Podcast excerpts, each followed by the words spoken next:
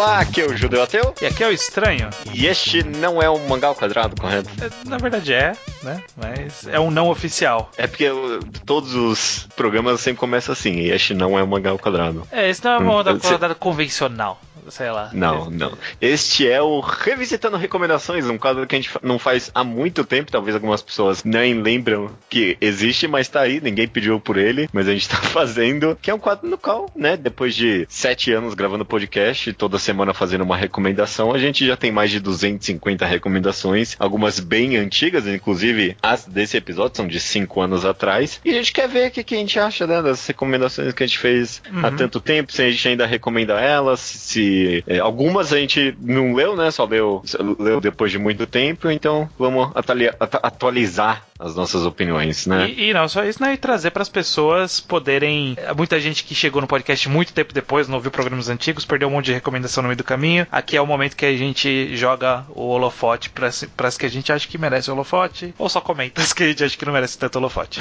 ok. Vamos começar então com o mangá quadrado número 61, Adaptações. E o mangá foi um recomendado por você, Vitamin, da Koikusa né? Vitamin desde então saiu no Brasil pela JBC. Uhum. Bem por cima, ele é uma história de uma menina na vida colegial que ela é meio quietinha, mas ela acaba sofrendo bullying né? E, a, e a, é uma grande história sobre bullying, assim que a história é vendida e assim que ela é basicamente também, né? Uhum. Muita gente vai dizer que é a história definitiva de bullying no Japão. O que Exato. provavelmente não deve ser, mas uhum. é da autora, da famosa autora de bullying, né? Que é a Keiko Suenobu. A gente tem uma mangagrafia dela, inclusive. Sim, sim. É só buscar aí e lá a gente cita que todos os mangás dela são sobre bullying no final das contas. É. Você ainda recomenda ver também, estranho? Olha, faz, eu não li desde não reli, né, desde então. Mas eu acho que sim, eu acho ah. que, que é uma recomendação que sobrevive, né?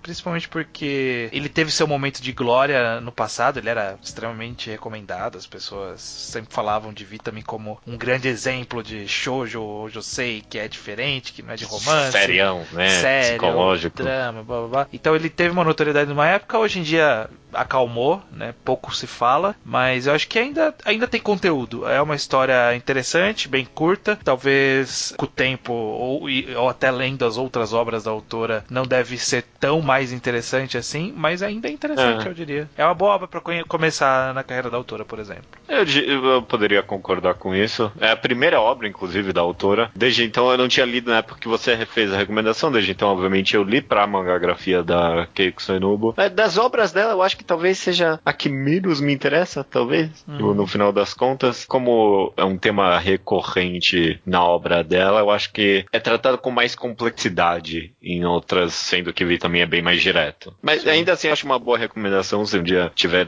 no macebo e encontrar Vi, também eu não, jamais diria para não comprar. Provavelmente você encontra baratinho por aí, porque já faz algum tempo que saiu no Brasil já. Então já não é, é. mais preço de capa. O podcast seguinte foi o mangá quadrado 60 92, Mercado Nacional de Mangás, em que Correto. a gente conversou sobre o funcionamento do mercado editorial com ex-funcionários, na época eles eram, mas hoje em dia são ex-funcionários de editoras, o Fábio Sakuda, que era da New Pop, e o Leonardo Kitsune, que era da JBC, hoje ele tá na Panini, mas não trabalhando com mangás mais. É, só com comics, que não, não é mangá, é quadrinho, né? exato, né? Exato. Passou-se passou tanto tempo que o Sakuda casou e o Kitsune teve um filho desde então.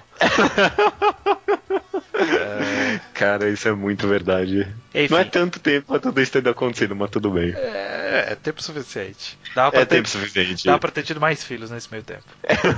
o, a recomendação na ocasião foi do convidado, que foi o Fábio Sacuda, que ele optou por recomendar. Combo Rangers, é, Somos uhum. Heróis, que estava recém saindo ali pela JBC na época, né? Combo Rangers, ele é um quadrinho inventado pelo Fábio Abu. Era uma websérie aí, um quadrinho online famosinho nos anos 90, aparentemente. Eu não, não, não era dessa época, o Sakuda era, é por isso que ele gostava. E depois de muito tempo sem nada, eles fizeram um catarse. A Fabia Bull se juntou à JBC eles fizeram um catarse para lançar esse primeiro volume. E posteriormente lançou, acho que mais dois volumes só, mas na recomendação só tinha saído esse primeiro. É, Combo Rangers, ele é, em teoria, ele é uma paródia de Super Sentai, né? Ele pega os clichês de Super Sentai, então, que era referência naquela época, que era Changeman, Flashman, Maskman e Power Rangers. Ele pega isso, cinco adolescentes que ganham superpoderes, cada um se transforma numa roupa com uma cor diferente ali, né? É os Combo Rangers. É. E luta contra o mal. Basicamente é isso. A história, ela é básica, é clichê nesse sentido. E eu vou dizer que desde então eu li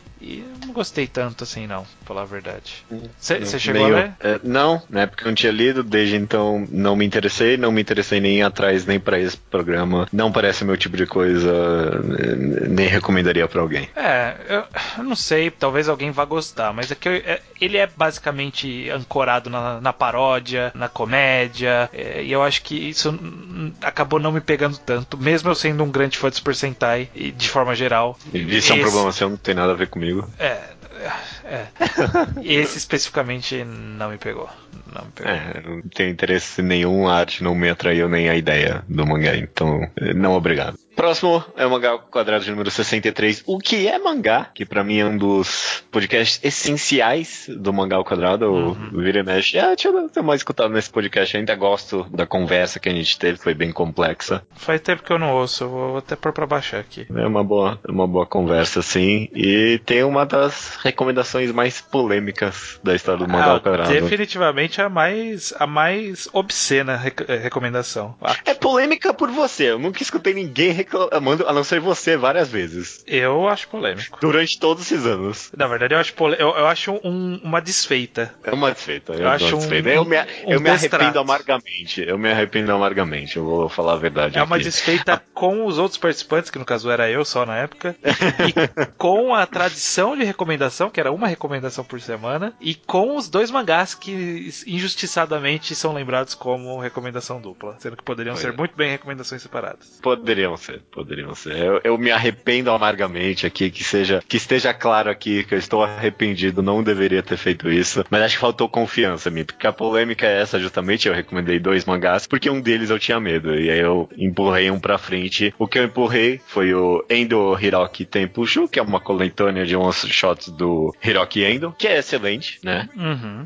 Como compilações de histórias costumam ser bem porcaria, vale a pena a gente chamar atenção quando tem alguma boa.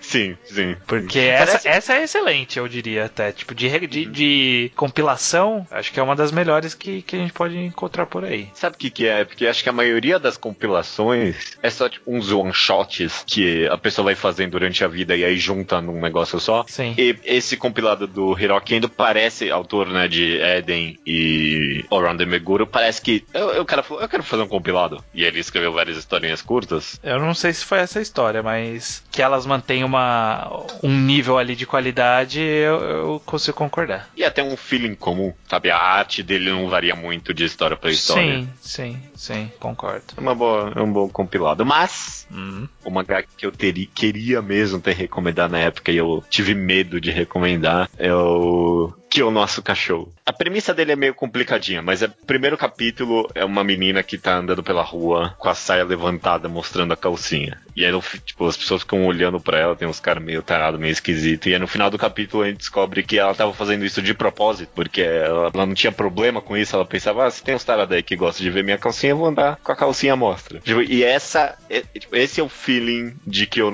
nosso cachorro, essa menina que às vezes raramente inocentemente, na maioria das vezes racionalmente, meio que questionando alguns tabus sociais. Eu gosto muito é, de que o nosso cachorro. Eu, eu diria que o que me parece mais é que é como se fossem situações de mangazete convencionais em que a personagem feminina passa por alguma situação ali meio constrangedora. E aí ela ia ficar toda envergonhadinha, gritar e fazer aquela ceninha clássica de Eti. E essa menina, ela simplesmente não se importa, sabe? Acontece o clichê, ela fala, ah, beleza, olha só, minha calcinha tá aparecendo, olha só que coisa, né? Veja só você. Sabe? Ah, então beleza, deixa aparecer a calcinha, não tem problema não. É, é, parece que ela é uma personagem ciente dos clichês do gênero do mangá que ela tá. Eu não sei, eu acho que é um pouquinho até mais do que isso. Faz um bom tempinho que eu não li que é o nosso cachorro, mas eu acompanhei por um bom tempo e ele foi lançado por um bom tempo até depois dessa recomendação. Uhum. E sempre me parecia que as ideias que estavam sendo trabalhadas era meio que não questionando muito profundamente, sabe, mas meio que enfrentando alguns tabus sociais e tal. Tem um momento que ela anda de maiô durante um furacão porque tipo, ela não quer molhar a roupa, não tem problema, né, se andar de maiô na, na rua, né? Porque Sim Não, não é que nem uma roupa Sim. íntima, então, tipo, ela vai questionando algumas coisas, eu acho interessante. É, mas eu vou dizer que eu acho que ela é menos transgressor e mais só que ela não se importa, sabe? É mais uma. É, ela não tá querendo, tipo, chocar a sociedade. Pelo contrário, ela tá não. tentando mostrar que é normal. É divertido. Eu, eu ainda, independentemente do que qual é o objetivo desse mangá, ainda acho bem divertido. Eu, eu mantenho a minha recomendação dele. E se pudesse voltar no tempo, faria essa ser oficial. É, eu li desde Mas então, né? Como, como eu estou deixando claro, comentando, né? Eu uhum. Na verdade, eu li pra, pra esse tá revisitando recomendações, daquelas coisas que ficou pra trás. Sim, sim. Eu vou dizer que me surpreendeu mesmo, porque é, eu consigo ver claramente que mais à frente no podcast era fácil ter a confiança de dizer que, ó, essa obra ela não é o que ela parece ser de cara, ela não, não é gratuita, então confia e vai na recomendação, sabe? Eu consigo ver isso acontecendo mais pra frente no, na história do podcast, se você fizesse. E é, eu gostei. É, lá atrás eu não tinha talvez tanto tipo, a moral para fazer isso. e eu gostei, eu gostei, eu achei interessante. Tô curioso, eu, eu, eu tô pensando em terminar de ler mesmo. Eu não, não tava no meu planejamento aqui das minhas 365 leituras no ano, mas dá pra encaixar porque são quatro voluminhos só, né? Que fechou. Curtinho, tem uma hora, uma hora vira meio que um, quase um romance Yuri, tem uma menininha que se apaixona por ela. É divertidinho. É, mas eu, eu achei interessante. Lendo já o primeiro capítulo, eu já falei, ah, ok, saquei que. Na, na época você recomendou falando, eu acho que é uma crítica, mas eu não tenho certeza. Não, tipo, eu tenho certeza. Eu, eu, eu olho, eu consigo ver que, que os clichês que estão ali não estão clichês pela gratuidade. É, os clichês estão ali com um propósito. É interessante. Interessante. Próximo podcast é o número 64, Carisma. Eu não tenho a mínima ideia sobre o que foi esse episódio, Nossa, não. Essa mas... aí é daqueles que eu não faço a menor ideia do qual era o, a concepção do podcast. Acho que era tipo pessoas falando, ah, esse personagem é carismático e a gente se ah, perguntando sobre isso. Parece uma boa ideia. Aparência conta? Qual a importância do carisma para o enredo? É possível que você gostar de um personagem, mas ainda assim querer acompanhar sua história, etc. Ok, é complicado. entendi, entendi. E uma recomendada foi uma recomendação do ouvinte, né? Esse negócio que não existe mais. O Rafael Valente recomendou Shigurui, sobre o que, que é Shigurui estranho. Shigurui, ele começa, a primeira coisa que a gente vê é que está tendo uma disputa de samurais pra, na frente lá do, do Lorde da, da época. Um uhum. deles não tem um braço e o outro é cego. É. E na, nessa ocasião a gente é, é, dito pra gente que eles são inimigos mortais e eles estão nessa situação por conta dessa rivalidade deles. E aí a partir disso a gente vai acompanhar toda a história desses dois personagens até eles chegarem nesse duelo, sabe? Nesse Sim. estado que eles estão. Um cego e o outro sem um dos braços. E todos os traumas que existe ali no meio disso. Exato, exato. É a história de como eles chegaram até ali. Ele tem 15 volumes e Sim. ele é um mangá bem violento, né? Uma das coisas que as pessoas mais chamam a atenção é pra violência dele, né? Que ele é bem exato. gráfico. O autor ele desenha os músculos muito firmemente, e aí, na verdade, ele desenha todo o corpo muito firmemente, então é músculo, é víscera, é sangue pra caralho, é, uhum. é bem, bem gore. Sim, se, se, você procurar os mangás mais violentos de todos os tempos, Shigurui vai estar em primeiro lugar em várias dessas listas, sabe? Mas já, já tá comentando que não é uma violência gratuita, né? Tipo, é bem. Às vezes é gratuita, às vezes tem uma beleza na violência dele, sabe? Sim. Ele parece que ele quer mostrar o, meio que a beleza das coisas. Sim, sim. Ele tem uma passagem passagem específica, já comentando no que eu acho de Shigurui, ele tem um trecho ali perto do final que ele é um trecho bem ruim, assim. Tipo, é, é, um arquinho ali, eu acho que é um ou dois volumes, que é um trecho que é muito ruim. Mas, é. tirando isso, eu acho que o Shigurui é um bom mangá. É um bom mangá. É um excelente mangá. É um excelente mangá. Eu, eu não sei se está disposto a dizer isso, mas eu vou dizer, é um excelente mangá. É, é faz muito tempo que eu li. Eu, eu tô com medo de. Eu não reli aqui para esse podcast. Eu tô com medo de ser muito hiperbólico e, tipo, ser uma coisa só de, de adolescente que gostou pra caralho. Eu já não era adolescente, né, quando eu li, mas.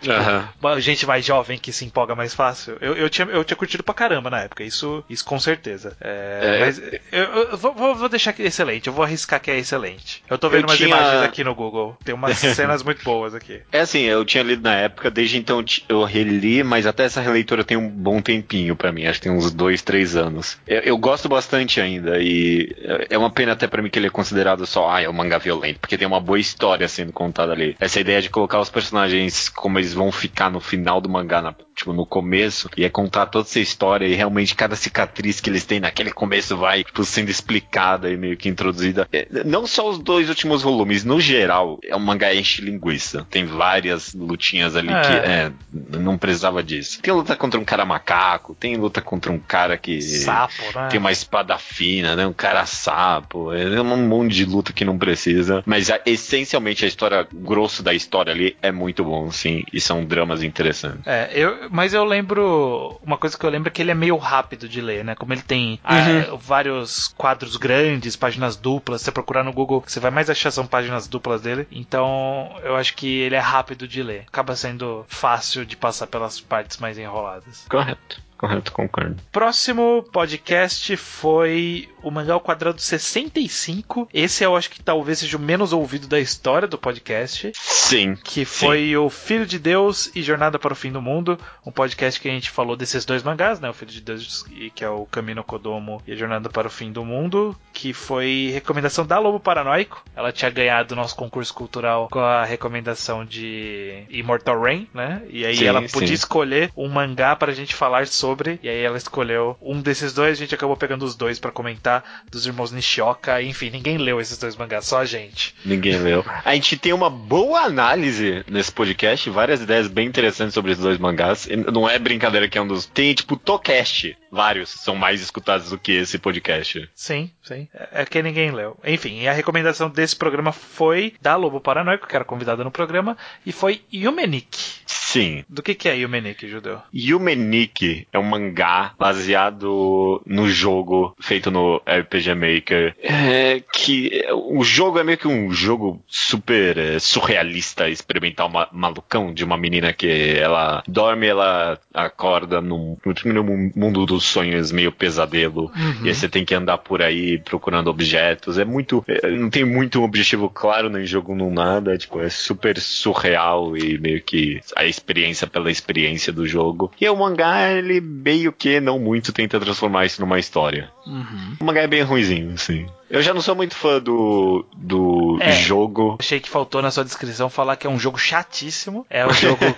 existe, existe uma fanbase dele. Quem gosta, Sim. parece que gosta Quem muito. Gosta, gosta. É. E é, é, porque ele, tipo, é aquela coisa, você tem que andar 45 minutos pra esquerda e aí vai acontecer uma coisa. Sabe? Porra, cara, Talvez. eu não quero isso. Eu não quero uhum. um jogo assim, sabe? Que você, pra você saber como acontece a coisa, você tem que ficar andando em círculos forever até acontecer um evento sem querer. Enfim, o jogo é uma bosta. O mangá, ele só é confuso, eu acho, né? Eu não, uhum. não acho que, que dá pra tirar é muita coisa quem dele. jogou o jogo, definitivamente. É, é, é, parece que foi feito só pra quem jogou o jogo. Porque eu até uhum. cheguei a jogar o jogo na época que eu li. Eu li eu, na época e desde então não voltei. Sei lá, não, não me pegou também não. Não sou tão fã hoje em dia. Inclusive, não sou fã porque o cara que desenhou isso é a pessoa que eu mais odeio no mundo, que sim, é o cara sim. que desenhou Battle Royale 2, que é o meu mangá mais odiado da história. Se eu pudesse apagar da existência alguma coisa, seria esse mangá. Esse cara ele tem outras obras que não são ruins na verdade, mas tudo bem. Que não, não são terríveis, pelo menos. Não importa, ele errou. Mas é, não, não reforça a recomendação de Yumenik depois desses anos todos, não. Desculpa, Lobo. É,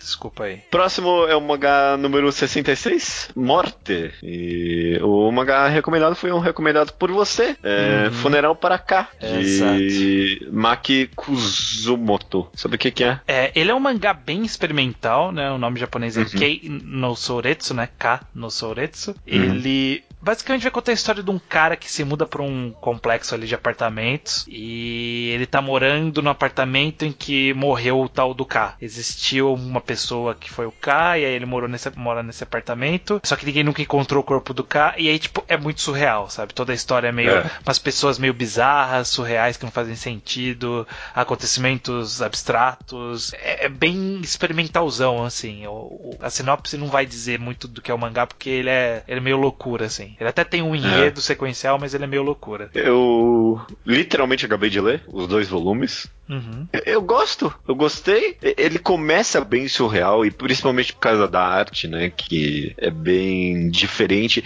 Remete até um pouco a meio que webtoons, sabe? A um arte pouco, desse mangá, é. apesar de ser bem antes, eu acho. É de, bem antigo, é 94 esse mangá. É, mas de alguma forma ele meio que captou a estética bem vertical do webtoon mesmo nessa época. Sim. É bem interessante isso para mim. Ele é, ele é confuso inicialmente, mas eventualmente ele se encaixa numa quase quase numa história meio detetivesca. Eu Sim. gostei bastante quando começou a se revelar as coisas, a revelação pra meio que quem matou Kala, afinal de contas, foi bem interessante para mim. Sim, eu, eu acho que é um bom mangá, eu preciso reler, faz muito tempo que eu li. Na época que eu recomendei, eu tinha acabado de ler, tava empolgado. Mas eu lembro que, que era naquela fase que você tá ainda descobrindo mangás mais diferentes. E aí eu falei, cara, uhum. isso é muito diferente, é muito interessante. E ninguém tá lendo isso. E aí eu quis recomendar por conta disso.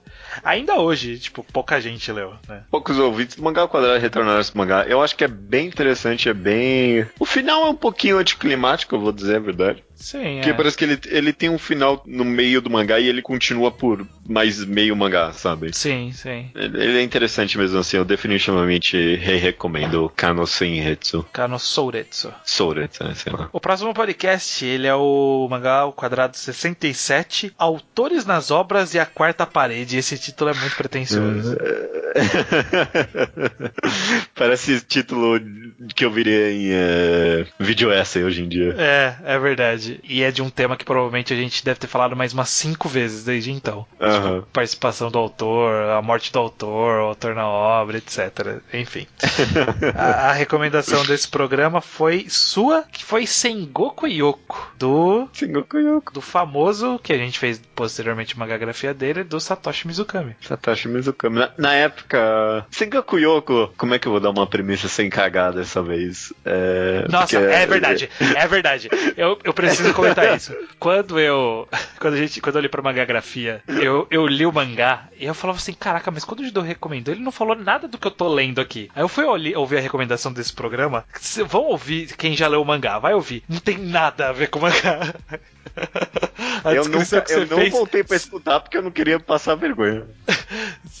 não faz o menor sentido a explicação. Você fala de caudas e tipo, isso é um negócio que tá lá na frente, não é nem parte da história, sabe? A premissa básica de Sengoku Yoko é se passa meio que num período medieval japonês fantasioso, né? Certo. No qual tem demônios e espíritos e tudo mais. E a gente acompanha um, meio que um casal de personagens, uma mulher de, é, uma menina, mulher demônio ali e um cara que ele é humano barra demônio, né? A ideia é que esse cara, ele quer ser demônio, mas ele é humano e a demônio ela tem um super interesse por humanos, né? Então uhum. meio que ela transfere o poder dele para ele poder tipo, meio que combater os monstros e tal. Mas é, o mangá acaba expandindo muito, muito, muito além disso. Acaba tendo um puta world building e muito mais que a gente vai acabar conversando num mangá enquadrado que está para vir, né? Exatamente. Quem ainda não leu, vá ler. Um ponto que, que acho que vale dizer é que existem, acho que dois time skips, né? No, uhum. no mangá. E por muito tempo foi citado na, na, história do nosso podcast como um exemplo de um excelente time skip, sabe? Tipo, é. assim, ó, faz o time skip. Tipo, é assim que você faz o time skip? Principalmente o primeiro, o segundo eu não cheguei a, a, até a parte onde tem ele. Uhum. Mas. Ah, não, acho que eu cheguei a ler sim.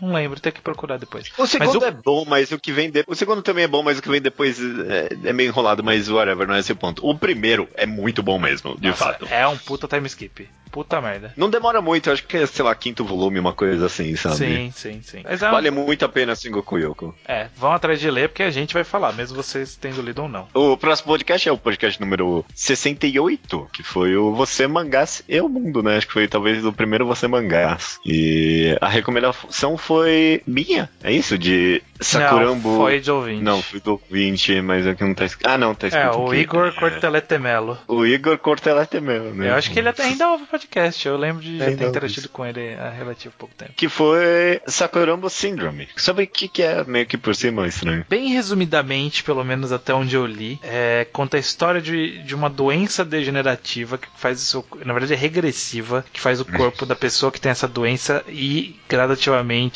ficando mais jovem. E aí Sim. uma menina precisa beijar um cara porque o anticorpo, até a explicação científica besta lá, que tipo, nas enzimas da saliva humana, blá blá blá, desse cara vai impedir que a menina continue regredindo a idade dela, né? E é um, esse cara principal, ele é um cara que trabalha ali numa empresa de cosméticos, ele tá sempre. tem problema de relação com as mulheres, porque só tem mulher na empresa e as mulheres sempre usam dele, etc. Então é, é uma história que envolve esses personagens aí meio estranha. E essa é. doença maluca aí. Eu, na época, eu gostava desse mangá, e aí eu fui reler pra esse podcast e eu não consegui achar o que, que eu gostava nele no final das contas. É, eu li um volume para eu não ficar uhum. 100% perdido. Eu não tinha lido até então. Eu li para esse podcast. Eu acho, assim, eu entendo a motivação de continuar lendo, porque eu tô curioso para saber o que vai acontecer. Mas eu uhum. achei meio chato, meio demorado. É, é meio demorado porque eu entendi a premissa, eu entendi o conflito e aí não sai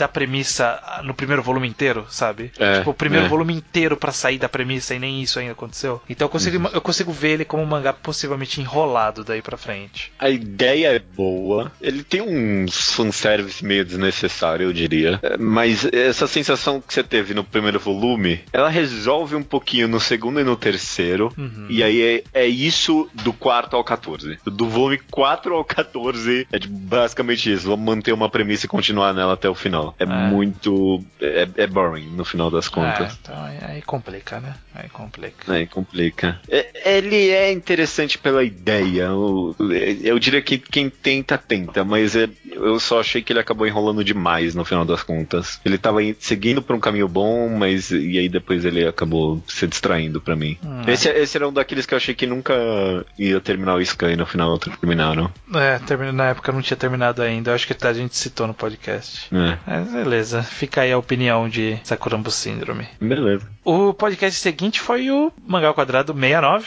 Olha aí. Sim. Que a gente, obviamente, fez alguma coisinha ali e o podcast foi sobre fanservice com a participação de Rubio, que, que está por aí, mundo afora. Tá por aí, mundo afora. Tá no Japão também, né? Tá, tá no Japão. Não sabemos até quando. Até, até a polícia achar ele. É, o, e ele, como convidado, tinha o poder de recomendação e ele, recomendação, ele recomendou na época Yubisaki Milk Tea. A premissa de Yubisaki Milk Tea é sobre esse garoto que, por causa de uns problemas, ele teve que meio que substituir a irmã modelo dele como modelo de fato, né? Ele se transvestiu e, acabou ocupando o lugar da irmã dele. Nesse processo, ele meio que se apaixonou por uma outra garota, se apaixona por outra. É meio que é um mangá muito sobre personagens, sabe? Não tem uma grande temática, mas personagens e o conflito entre eles e o conflito em, com esse cara tá transvestido e tudo mais. É bem complexo o Yobisaki meio que eu dei essa premissa meio que rasa aqui, mas os personagens personagens acabam tendo interações bem complexas quanto mais o mangá vai andando. É, eu espero que sim, porque eu também li um volume pra cá, pra não vir zerado. Sim. É, o primeiro volume eu achei meio, meio não sei, meio besta. Ele parecia uhum. muito setup de hentai, por algum motivo. Sim. É, sim, sim. é muito. Tipo, parecia que o mangá queria ser isso, mas ainda não tinha ficado. Ele ia ficar depois, por algum motivo. é... Ele queria ser um hentai. Ah, quer saber? Vou fazer uma história. É, é, não sei, não sei o que aconteceu, mas um, um volume não me convenceu. Você acha que com o resto seria interessante? Eu tenho uma relação meio esquisita com o Yubisaki Milkichi. Na época eu não sei se eu gostava ou não. Aí conforme o tempo. Eu, sempre que eu olhava as recomendações, eu batia o olho em Yubisaki Milkichi, eu pensava, quer saber, eu acho que esse mangá é bom. E aí passava um tempo e quer saber, eu acho que não é não. E hoje em dia eu, eu não tenho a mínima ideia mais do que eu penso dele. Eu acho que essencialmente ele, ele, ele passa muito bem a sensação horrível de ser um adolescente, uhum. de tentar se encontrar num mundo tipo, meio que por escolhas arbitrárias da sociedade, tentar entender quem você é afinal de contas e tal. É bem, é, é, eu, eu acho que ele passa muito bem essa ideia, essa sensação. O problema é que ele se perde ali em alguns romances e alguns conflitos que talvez não seja tão interessante. No fundo, no fundo, eu acho que essencialmente ele é muito bom, sabe? Ele, ele passa uma ideia de conflito de identidade da forma mais ampla possível e até o mangá abrange bastante para o que é identidade, afinal de contas, que é bem interessante. Uhum. Mas não é uma fácil leitura, não. É. Eu fico no se a ideia te interessou, vai em frente. Mas se você não gostou do primeiro volume, eu não, eu não falaria, ai, não, tenta mais sabe? Eu sou, eu sou bem pé atrás. Sim. Quem vai em frente, ótimo, mas quem não, também não precisa. Ah, beleza. Beleza, entendi Essa a mensagem. Essa recomendação meio esquisita mesmo, mas é isso que eu tenho para falar. O último mangá aqui então, é o mangá quadragêmero 70, consistência e suspensão de descrença. E o mangá recomendado foi a Jin, né? Que foi a Exato. recomendação sua na época. Sim. A Jin, ele saiu no Brasil desde então, está saindo ainda, Sim. inclusive, né? É, basicamente, ele vai contar a história. Ele vai acompanhar principalmente um menino que ele é um estudante do ensino médio. Ele morre no acidente de trânsito, ele é atropelado lá, tem um acidente, ele, é- ele morre. E aí ele revive. Uhum. ele acaba se descobrindo que existe meio que essa raça no mundo de pessoas que são Ajin, que são criaturas que não morrem, né? Tipo, são pessoas, seres humanos, na verdade, né? Que não morrem, só isso. E aí vai existir toda uma trama envolvendo governo, uma sociedade desses Ajins que quer causar o caos e quer proteger também os Ajins, o governo quer os- estudá-los, etc. Vira um- um- toda uma temática em torno disso, da imortalidade. É, A Jin era a promessa na época, né? Essa foi a minha recomendação promessa, assim. A gente Sim. pegou quando o mangá meio que tava come- começando e na época tinha um puta hype pra Jin, né? Sim. O hype meio que morreu com o tempo. É, eu acho que o hype morreu. Quando eu lembro de Ajin, eu lembro de passagens boas. Mas em algum ponto, que eu não lembro aonde, eu parei de ler. E eu É. não lembro por quê. e Eu não lembro se estava ruim. Isso foi por isso que eu parei. Mas quando eu lembro da história, eu lembro de partes boas, sabe? Então eu não sei se eu só parei de ler porque tava, sei lá, devagar o scan. Ou tava num arco que eu não tava gostando. E aí eu nunca voltei. Mas eu lembro que o começo era muito bom. Né? Os primeiros volumes ali eram bem interessantes. Mas eu não, eu não, eu não, sei, eu não sei dizer o que eu acho de Ajin hoje em dia. Eu tô, eu tô muito distante dele por algum motivo. Eu tô distante, eu lembro de gostar na época também, mas eu lembro de parar de ler e eu lembro que era porque entrou num arco que tava chato. Agora, se, se era muito chato, se não era, eu realmente já não lembro. Não tenho a mínima ideia sobre o que que era, afinal de contas. Ele é que tá durando bastante, ninguém ninguém fala muito mais de Adin, né? Esse é o negócio, eu não sei o que aconteceu, né? É, não sei o que aconteceu também. Eu tô com, meia, eu tô com o pé atrás, eu também não tenho muita opinião, não. Fica, que- quem estiver lendo aí, manda um comentário pra gente, pra gente ter uma É, fala como é que tá a Jean hoje em dia, eu tô curioso agora. É, pois é, não avançou tanto, ela tá no volume 11 ainda só. Avançou bem devagarzinho desde então. Beleza. Ah, Beleza, assim encerramos, né? essa- Mais uma revisitando recomendações, né? Exato, por padrão. A Normalmente- gente sempre dá uma olhadinha pro que vai vir, né? E dá uma previsão. Sim, pois como, é. como tem- que você tá pro próximo programa? Já leu bastante coisa? Tá faltando muito? Ah, puta, tem coisa faltando aqui pra mim agora que eu tô vendo. Ó, tem RRR, tem Olympus, tem a Gamiga Kill, Red Garden, Haruka no Matie, Level E. Puta, eu tenho coisa pra Você ler. não, leu, você não leu um monte de coisa então, porque eu Não, li bastante aqui. Quer dizer, eu, eu não li só o Red Garden, o Classmate, blá blá blá blá blá. E o RRR eu li, mas eu li faz tanto tempo que eu preciso dar uma relida. O resto eu tô- eu tô bem até. Tem, eu tô vendo aqui as coisas. Tem um mangá aqui que é a recomendação mais desgraçada da história desse, é, desse foi a ma- podcast. a maior maldição que a gente jogou, mas a gente. As pessoas já sabem qual que é. Se não souberem, é até a próxima, né? Não sei quando vai ser o próximo, É. mas Até vamos descobrir lá. Até a próxima.